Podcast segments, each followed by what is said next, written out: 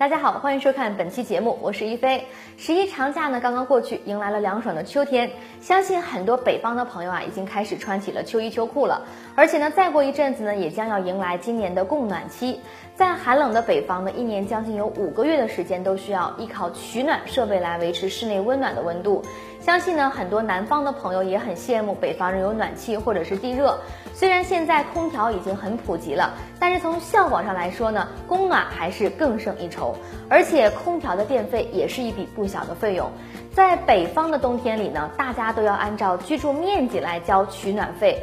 有很多地区啊，普通居民住宅的取暖标准呢是二十六元一平方米。咱们以一百平方米的房子来举个例子，就要交大概两千六百元的取暖费。在冬天里呢，也是一笔不少的支出了。但是大家知道吗？退休人员在供暖费方面呢是有福利补贴的，也就是取暖补助。比如咱以大连市部分的退休人员为例吧。每个月都会有一两百块不等的取暖补贴打入到个人账户上。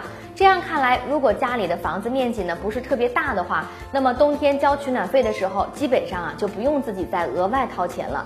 还有一些地区呢，采取的是集中发放取暖补贴的方式，就是在取暖期来临之前呢，一次性的把补贴发放到个人的账户上。宁夏回族自治区就是这样做的。今年呢，宁夏的人社厅和财政厅等近期呢就有这样的文件，关于二零一九年的冬季取暖费的补贴通知。对于二零一九年九月三十号前参加企业职工养老保险，而且已经办理离退休手续。退职手续以及其他符合条件的人员都将发放取暖补贴，而这个取暖费的补贴标准呢，是根据被补贴人员每个人具体的情况不同，略有差异。发放的时间确定是在十月份，所以呢，不会耽误大家去交纳取暖费。值得一提的是，很多地区缴纳取暖费的手续呢，也比去年方便了很多。现在呢，可以通过关注微信公众号来办理申领的手续，这也是继电子社保卡养老金待遇领取资格认证之后，又一项可以足不出户就能办理的惠民业务。